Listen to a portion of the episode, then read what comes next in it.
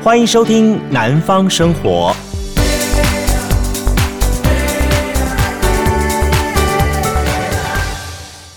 嗨，大家好，欢迎收听二零二一年七月二十二号礼拜四的《南方生活》，我是杜伟。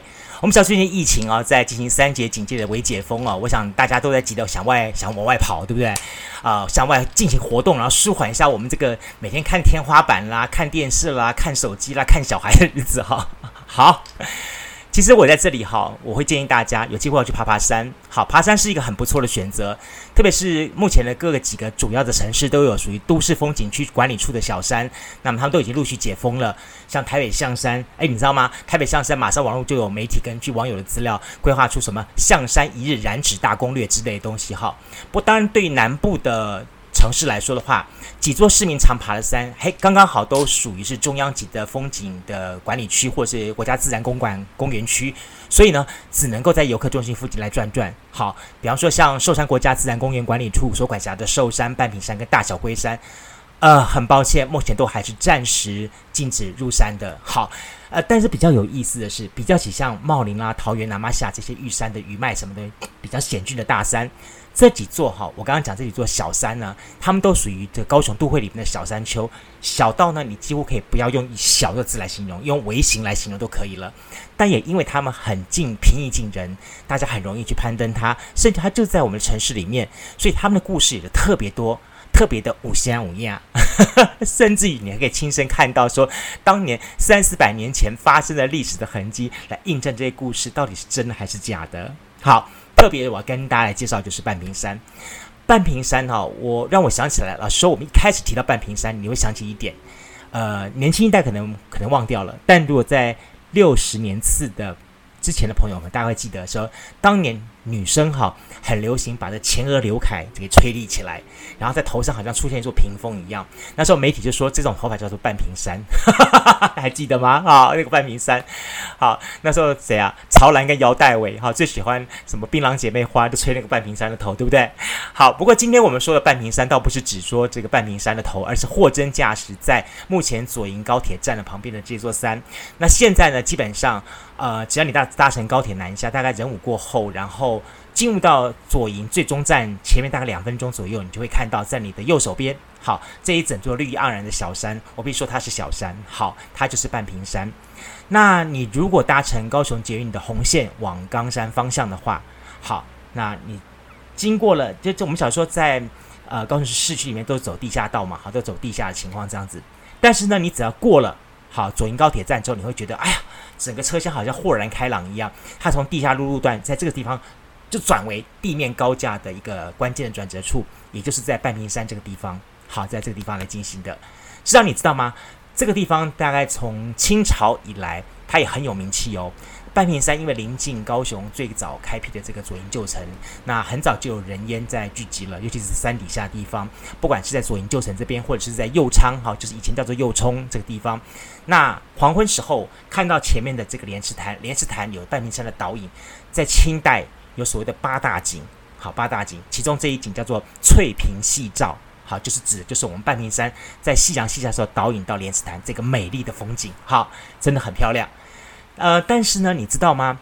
这个你如果把清朝当时所画的这个地图打开来看，或者是你现在好去看一下那个空照图的话，你会发现，就是我们今天跟大家讲的第一个传说故事。因为呢，半屏山的外形呢，除了你正面看起来像一座这个屏风一样之外呢，另外你从高处往下看的话，它像什么？它像一条鲤鱼，然后而且是躺卧在莲池潭旁边那条鲤鱼，也就是我今天给你讲的第一个传说的故事。其实半屏山最早是一条鲤鱼精所幻化而成的。有没有听过？好，这是真的哦。为什么？呃，在高雄的后劲地区，沟在后劲地区，哈，就说在传说半屏山的山腰有一个穴叫鲤鱼穴，它是一个风水宝穴。但是呢，偏偏好巧不巧呢，这条鲤鱼下凡间的时候呢，刚好呢跳太快了，对吧？鲤鱼跃龙门，它一个没跃好，跳太快，没没有没有把方向给抓好，结果造成呢。头朝的现在的人武大社方向，鱼尾巴呢，好在西南部衔接到莲池潭。你想想看，鱼头面对陆地，尾巴对水，那怎么能喝得到水呢？所以在这种情况之下的话呢，那个鲤鱼宝穴也因为没有办法喝到水，久而久之的鲤鱼就渴死掉了，渴死掉之后呢，就剩下了半边鱼，好，所以就是现在剩下这个半屏山。好，其实你仔细去看一下啊，这个空照图，尤其空照图真的超像的，我去看过了，哈，它真的很像一条渴死了，然后只剩下半边的一个鱼的一个山，哈。那其实会叫半屏山，半屏山，它其实在高雄来说的话，老老古早还有很多很多的说法。那我觉得我也可以跟大家来分享一下，尤其是可能你自己本身是高雄的在地朋友，或者是说你可能下一代已经移居到其他的外地去了，或是你是其他城市的我们的粉丝群的话，你今天听到我们这样这样的内容的话，你就觉得哇，原来高雄有这么多好玩的一些传传说故事。下一次我如果坐高铁到左营高铁站上，我要特别看看这座山。好，我们刚刚讲到的是这个鲤鱼精的故事。还有一个说法说，你想半屏山为什么叫半屏山呢？是据说以前哈它很高很大，好，那甚至于呃比玉山还要高还要大。然后呢，它本来名字叫做打蛇山，本本来叫做蛇山，哈，蛇山它比打狗山、打高、打高就是高雄山了，哈，还要更高。那基本上它是南部的诸山之冠，但是呢，偏偏这个山神呢很不知足，想要成为我的 number one，好，台湾最高峰，这个玉山更高更高。所以玉皇大帝呢，看了这个实在是吃不吃不了了，他就一怒之下的就命令土地公把他的山巅用拐杖头给打落下来。就一打落之后呢，这一棒飞飞飞飞飞飞到哪里去？飞到莲池潭的北边，就成为半屏山了。好，这又称之为半崩山。你会觉得半屏山它不像是一般大山会有下面的繁衍，它就是山顶上那一小头块而已。还这是一个说法。那还有另外一种说法，就是好一样是叫做半屏山，不过呢是他自己本身自己想要被玉山争锋，然后被天地惩罚，打了一个雷，一逼一打去，把雷劈成了半边山。好，这个就是半屏山、半边山，好像这个类型的一个传说了。这是地理方面一些传说的故事的东西。但当然，好，大家听到喽，也因此半屏山被人家称之为叫做凶山，好，很凶的凶。凶山，因为这座山的穴，好，本来是一个风水宝穴，但是得不到水，得不到相关的资源，就变成一座凶山。然后呢，这个很大很大的问题，就是说你会发现哦，如果你仔细去看的话，好，现在的建筑师、建筑很多人都说说啊，我要观山、观海、观景，这样很美丽，对不对？但是底兰沟在，我刚刚不说过了吗？半屏山旁边就是左营旧城，还有这个右昌这带的居民哈，还有后进居民，他们现在就是流行一句话：以后他这些老厝、老老老老古厝，七厝的时候盖盖房子的时候，面绝对不可以面山。诶，这是怎么回事呢？好，为什么不能够面山呢？好，因为一般来说，这种老厝在台湾盖的话，大部分都是啊。呃坐南向北，呃，不，坐北向南，好，面南边这样的方式是一个好风水位，然后也比较冬暖夏凉这样情况。但是呢，偏偏在后进这一带，不管你哪个位置的房子，就是你的房子一定要用你的背后去背对这座山，绝对不能你的正面去面对这些山。这一说起来，好像跟现在的很多的这些的呃。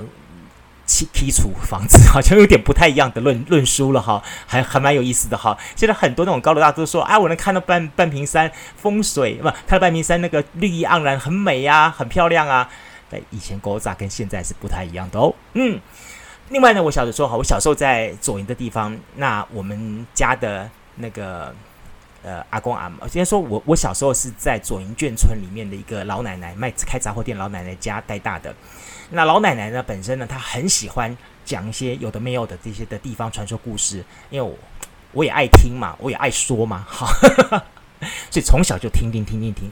然后呢，诶，这个老奶奶到时候就跟我讲一个故事，她说哈，当年的半屏山哈有一个仙人卖汤圆的传说故事，然后这个故事就是要告诫我们人不可以贪心，诶。这是什么故事呢？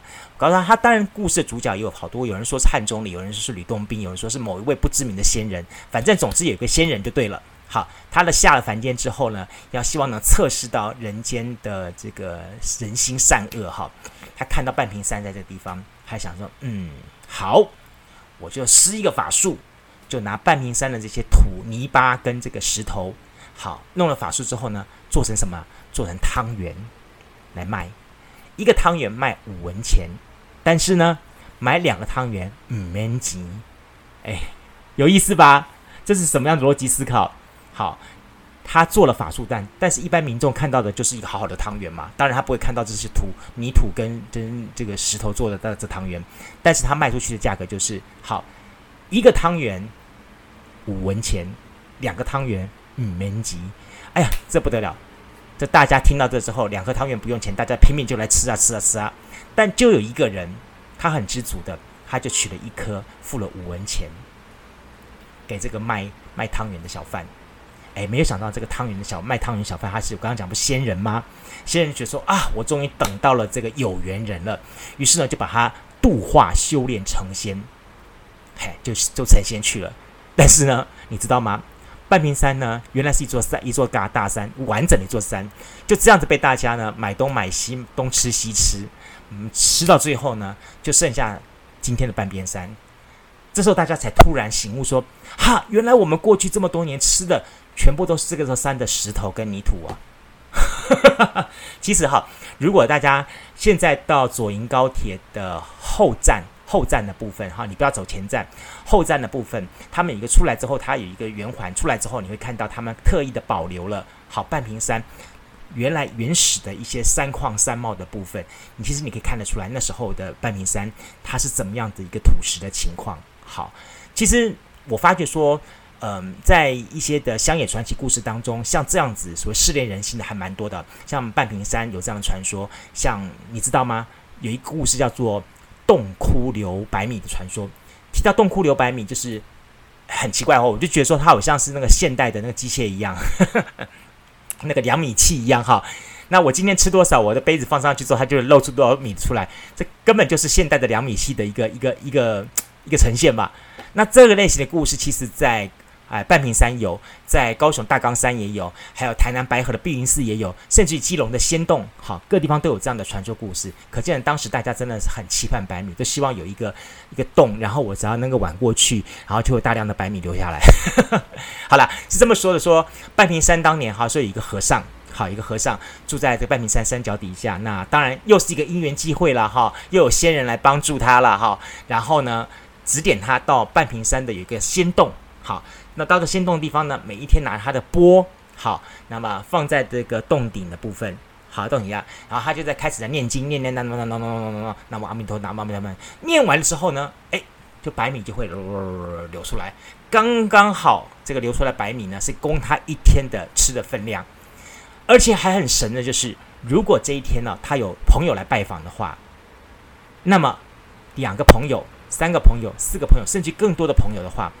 当他的两经念经哈，然后慢慢慢慢把播放在的地方的时候呢，诶，白米呢就会按照人口数流出多少的量出来，这简直是太厉害了！这真的，我必须说，这真的就是现代的这个量米器嘛，不是吗？好，但所有的故事后面一定会有一个转折周章，好，就是什么？就是有人会起贪念，起什么贪念呢？大家想说说，好了，我我漏一个口，就是可以漏一天的量。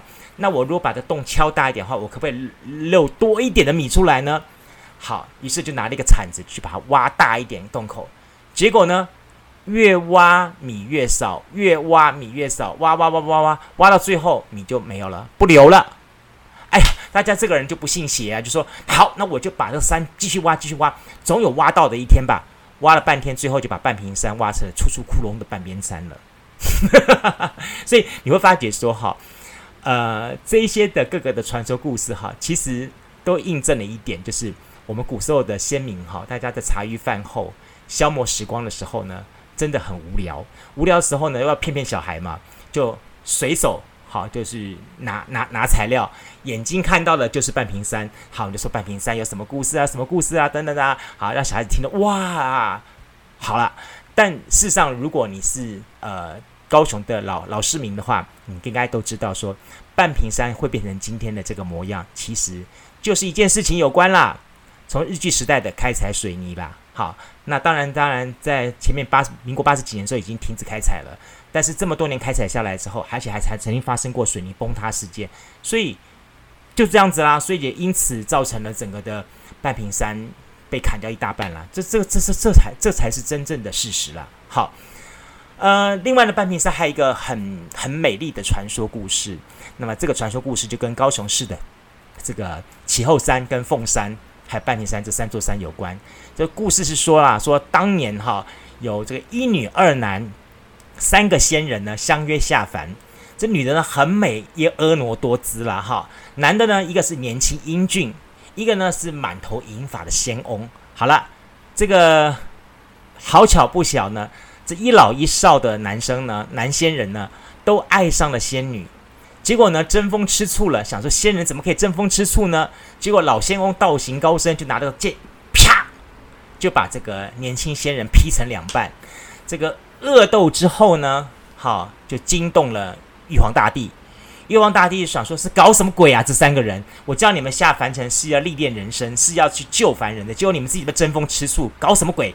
所以呢，就把这仙女化为红刷。仙翁就化化为其后山，就是齐经上面那座山啊，其后山。至于被劈了一半的这个年轻的男仙人呢，就谁呢？当然就是我们现在的半屏山啦。好，所以你不觉得大家在勾扎的时候，大家都有很多的一些故事可以说，说的还很有意思哈。其实早些年的半屏山也像现在柴山一样，有很多的动物，野生动物，像包含了呃什么什么山羌啦，什么猕呃猕猴啦，啊什么呃白鼻星啦，其实很多很多的。所以呢，那么这座山上也有很多跟动物有关的一些传说故事。那我们先说柴山的猕猴好了，柴山有猕猴对不对？但你知道吗？其实早些年半屏山也是有大量的猕猴群居的，现在的半屏山的猕猴很少，为什么呢？我告诉你为什么，就因为当年日本人不断的建筑工事，因为特别是把半屏山的地下水道整个挖空，变成一个很大的储水库，这个建筑工程的情况下，再加上他开采水泥啦，来炸山啦，轰轰轰轰轰轰的这个情况之下的话，让半屏山的猴王就最后决做了决定说，说好，我要全部集体迁移到大冈山。又一说是迁移到观音山上去了，所以你现在大冈山跟观音山的猴子特别多，半屏山反而没什么猴子了。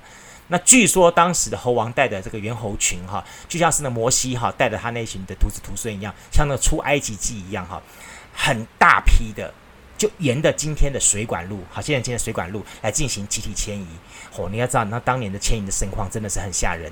那当然也有在传言说说后晋南那一代有传言说，后来有人设计哈杀死了猴王，就没有想到这个人呢，反而后来遭到天谴，本来就应该遭到天谴了，你说是不是？人家好好的猴王带他出埃及记，你把摩西给干掉了，那这些怎么办呢？你说是不是嘛？哦，嗯、呃，你要讲说说杜伟，你讲的事情是真的还是假的啊？哦，我我不太相信哎。嗨，我告诉你，如果你去查一下高雄市的市志的话，好。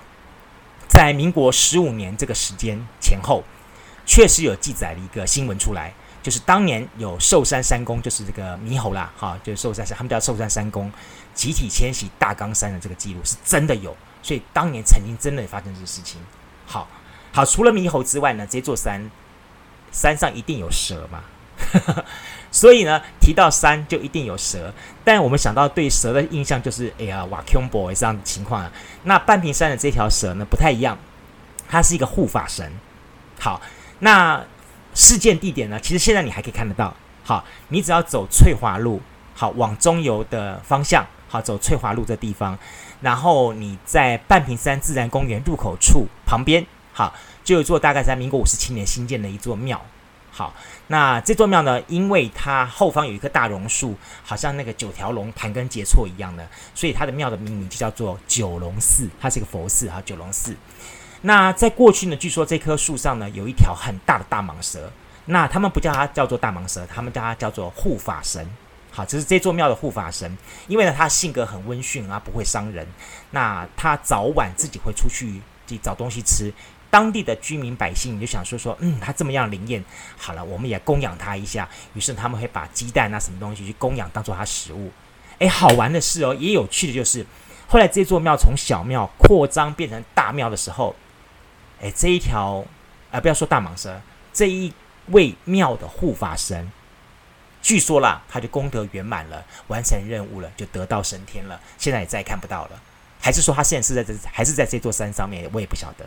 也许有机会，你们去自然生态公园的时候，也许找找看，也许可以看得到这一条民国五十七年的时候到现在，诶，将近五十岁了哦，这条蛇已经有五十岁了哦，有五十岁高龄的，好，这条大这条护法神。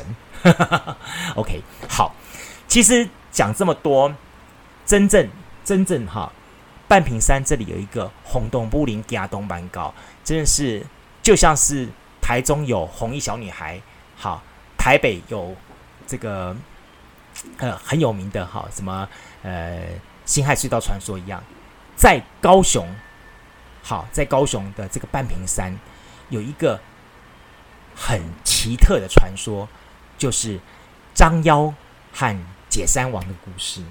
嗯，张妖张哦，它是其实它原型字就是我们的叫做三枪，好，三枪的东西。哎，你有没有听过三枪叫声？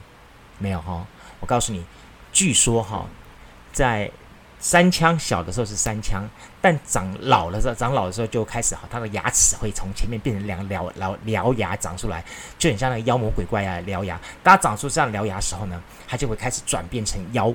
好，那么就叫做张妖，上面一个鹿，下面一个文章的章，好，叫张妖。那它的哭声呢很特别，哭声跟婴儿一样，而且呢，它在这山里面哭的时候呢，诶。山下的包含了左营旧城的人，甚至于在右昌这一代人都会听到那个哭声哦，可见的他的哭声哭得很大声。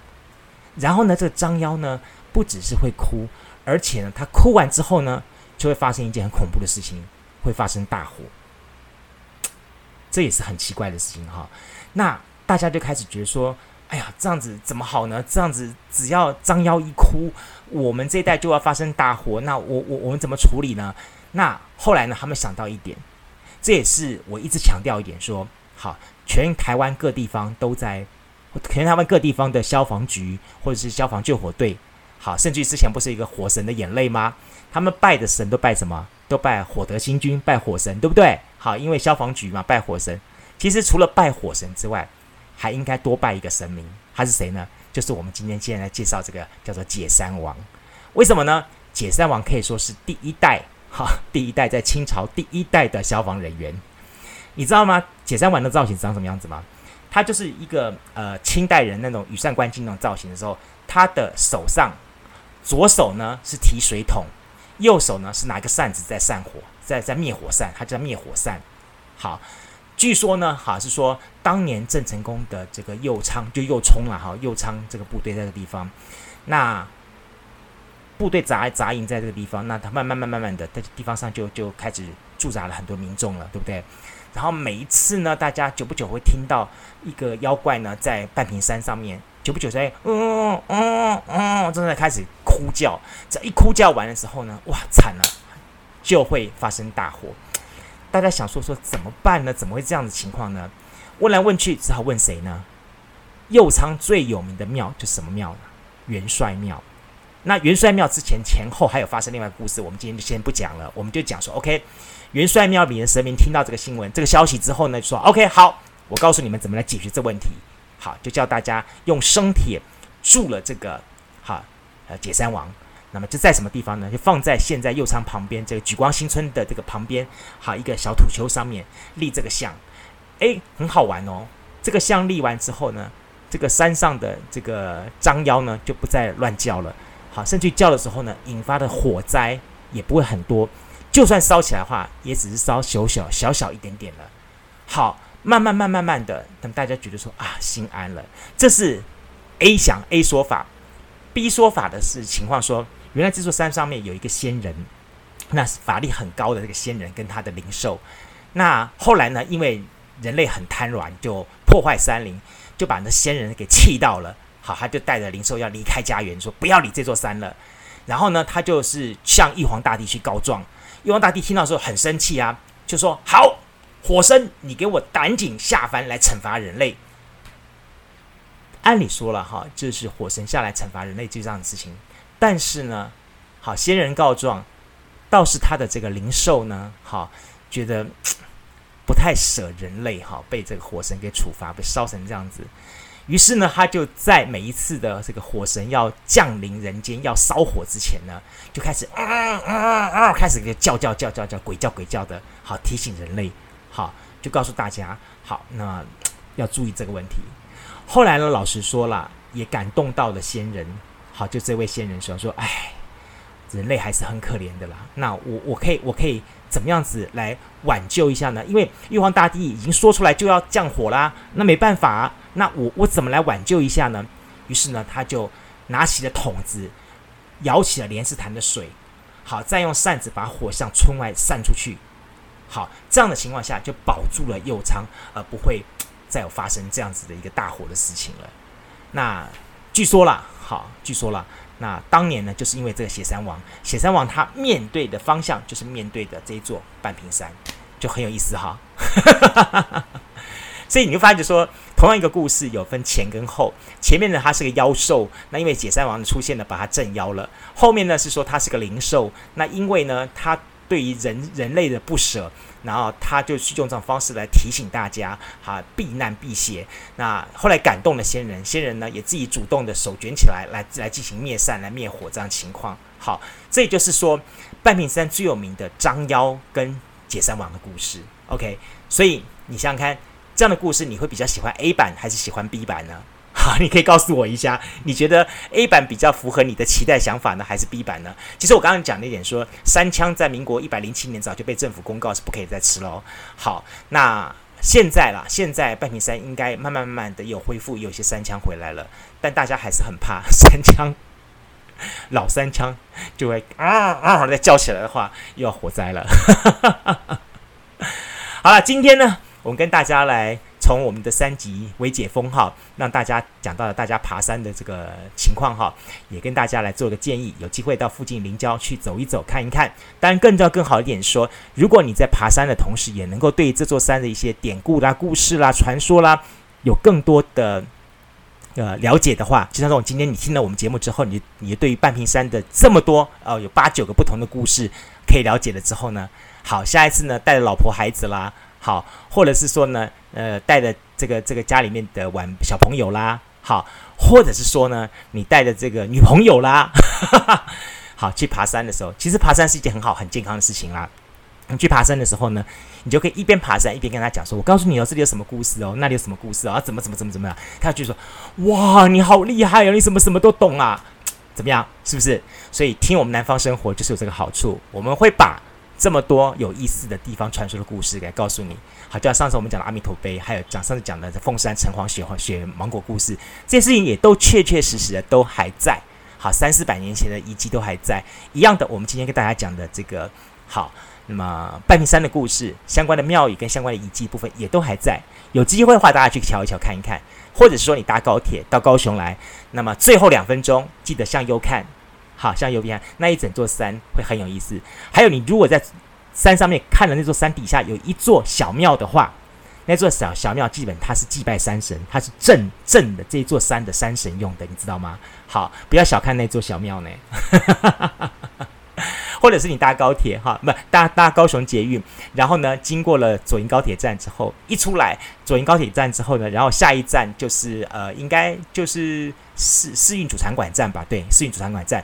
到这一站的时候呢，它一下子豁然开朗，感觉好像从那个山洞口哦，不止从地底下出来，好像你是从那个山的肚子里面出来。没错，它就是那座山，其实就是其实就是半屏山了。好，你可以看看你的右手边这整片清翠美好的山。所以我觉得，其实呃，台湾人真的大家都还蛮幸福的。我们每一个城市当中都有一座属于我们自己的山，好好的珍惜这些山，好不好？OK，好了，再次感谢朋友们节目收听。那么也别忘记了，在我们的这个南方生活的这个 Apple Podcast 啊，帮我们留言来告诉我们。好像今天你觉得我们听到我们解三王的这样的故事，你比较喜欢 A 版本还是喜欢 B 版本呢？来告诉我。好，那或者是说你对于半瓶山你还有听过什么样的传奇故事的话，也可以跟我来分享。好，你也可以在我们的这个脸书粉丝团，或者是 Instagram，好，都可以留言给我们。再次感谢大家喽！每周一到周五，南方生活跟你有约喽。祝福大家，下次见，拜拜。加入南方生活，勇敢选择过生活的开始。欢迎关注南方生活 Spotify，以及按赞、留言、分享脸书粉丝团。南方生活，我们下次再见。